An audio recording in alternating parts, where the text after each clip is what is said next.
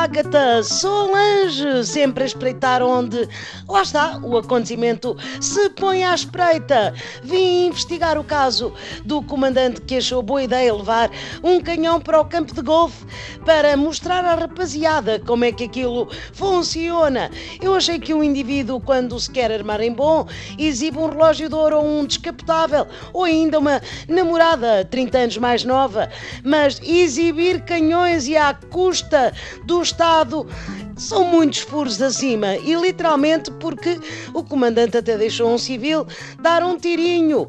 Quantos de nós não quiseram já disparar uma bujarda? Eu que o diga, um canhão dava-me imenso jeito para arrebentar os carros que circulam nas faixas do meio das autoestradas sem necessidade e me obrigam a ir da faixa da direita para a esquerda e voltar novamente à direita para os poder ultrapassar.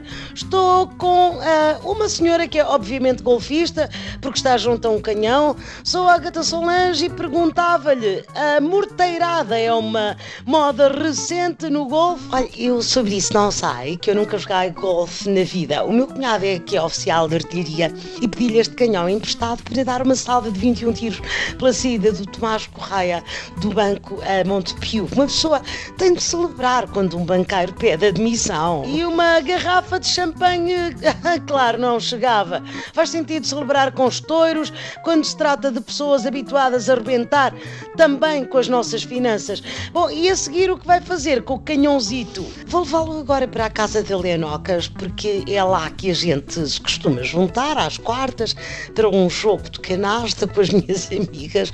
Eu prometi que ajudava a explodir a marquise da pirosa da vizinha, que é horrível. Parece que afinal a frase pode ser dita ao contrário.